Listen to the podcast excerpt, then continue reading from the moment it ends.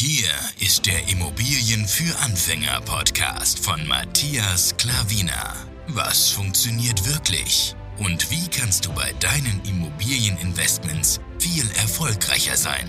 Und das unkompliziert, leicht verständlich und ohne Excel-Tabelle. Du hast die Fragen. Hier bekommst du alle Antworten. Und jetzt dein Gastgeber im täglichen Kampf gegen komplizierte Wissensvermittlung, Mythen und ängstliche Herangehensweise bei Immobilieninvestments. Matthias Klavina. Zwei Fragen, die ich immer wieder höre und ich dir gerne hier beantworten möchte. Erste Frage, Immobilien kaufen als Angestellter. Zweite Frage, lohnt sich Immobilien überhaupt noch?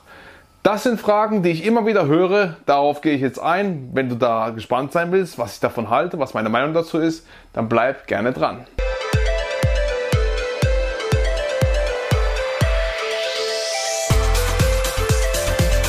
So, ich bin Matthias Klaviner und ich unterstütze dich zur ersten Immobilie. Unkompliziert und ohne Excel-Tabelle. Falls du wissen willst, wie das funktioniert, kontaktiere mich sehr gerne. So, erste Frage war Immobilien kaufen als Angestellter? Fragezeichen. Meine ganz klare Antwort, natürlich. Warum denn nicht? Selbstverständlich als Angestellter ist es kaum besser an zu starten mit Immobilien. Ich weiß nicht, wo das Problem ist. Natürlich, also für mich stellt sich die Frage überhaupt nicht. Das mache ich ja genauso. Ich bin auch Angestellter und ich kaufe eine Immobilie nach der anderen. Warum ist es denn so gut? Warum sage ich, warum muss, soll man das unbedingt tun? Du hast viel, viel kleinere Hürden, als wenn du Selbstständiger bist. Ich sage ja, Immobilien soll man so früh wie möglich kaufen. Überleg mal, du bist 18 Jahre. Da kommst du in ein Angestelltenverhältnis rein hast die ersten äh, drei bis sechs Monate hinter dir, dann willst du eine Immobilie kaufen und die Banken wollen dann von dir eine Einnahmen-Ausgabenrechnung haben, also äh, was du einnimmst, was du ausgibst. Und dann wollen sie unter anderem auch wissen, deine letzten drei Lohnnachweise. Du sollst ihnen die letzten drei Lohnnachweise nachweisen. Und dann natürlich noch die ganzen ähm, Details von der Immobilie, an der du interessiert bist. Aber viel mehr kommt wirklich da nicht mehr auf dich zu. Und dann bist du, bist du sozusagen parat, um einzusteigen. Als selbstständiger Unternehmer geht es natürlich auch. Aber du musst, es geht dann wahrscheinlich auch früher, das habe ich auch schon gehört, aber die ersten drei Jahre sollten halt für dich positiv sein und sollte auf jeden Fall noch eine Aufwärtstrend zu sehen sein, ja, dass die Banken dich finanzieren. Und du siehst, die letzten drei Lohnnachweise oder die letzten drei Jahre nachzuweisen, ist doch ein Riesenunterschied. Natürlich solltest du als Angestellter anfangen zu investieren, natürlich, so schnell wie möglich es geht, ja, also Zöger nicht, denke nicht so viel darüber nach, habe einen gewissen Anspruch, was die Banken von dir verlangen. Ja, du sollst auch noch einen ähm, Mindestlohn haben, von wenn du alleine bist, 2000 Euro netto. Auch das habe ich gehört, dass es auch drunter geht, ja, bei bestimmten Banken. Aber sagen wir mal den Richtwert, wo die meisten Banken wollen, 2000 Euro netto. Und wenn du als verheiratete Person bist, zweieinhalbtausend Euro netto, dann bist du auf jeden Fall qualifiziert, ja.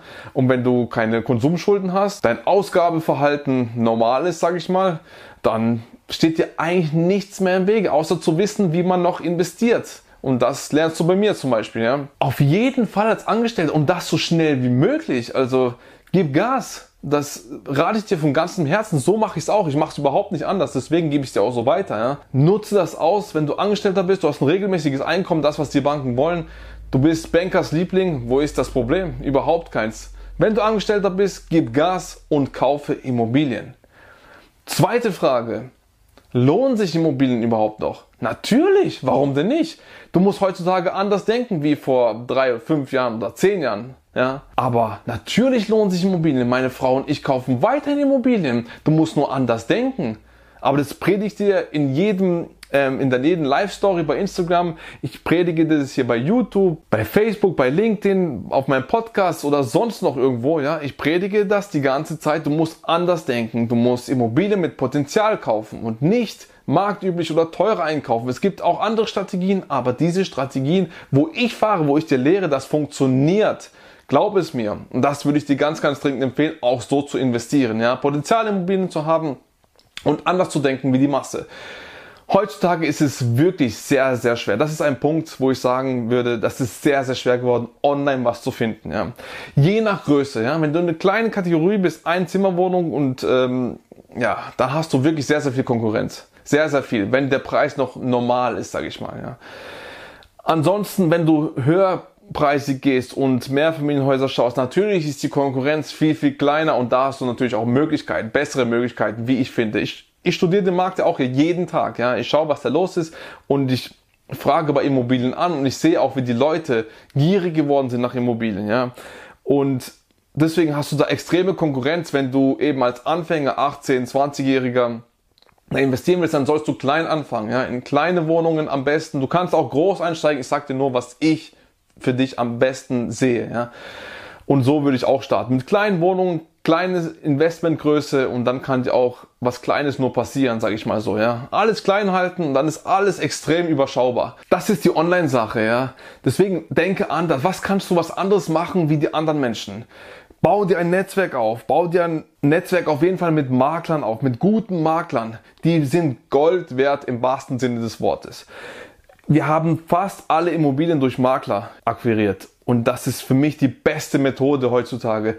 Netzwerk aufbauen. Online würde ich dir jetzt zum Beispiel nicht mehr raten. Du kannst mal schnuppern, du kannst mal dich reinfuchsen, so wie der Markt ist testen, aber nicht viel zu hoffen, dass du da was findest, ja, mit anderen äh, Konkurrenten da draußen. Wir haben jetzt eine Immobilie, aktuell sind wir an einer dran, die kam rein, das war 11 Uhr Vormittag und am Abend habe ich noch Kontakt mit dem Makler, meine Frau hatte Kontakt mit dem Makler und er hat gesagt, äh, er hat jetzt die Immobilie rausgenommen, der hat einfach zu viel Anfragen. Er sagt mindestens 200 Anfragen in so kurzer Zeit. Du siehst, weil der Preis, der Makler war von einer anderen Gegend, hat den Preis hier in dieser Gegend nicht hoch gehabt, also war wirklich niedrig für diese Gegend.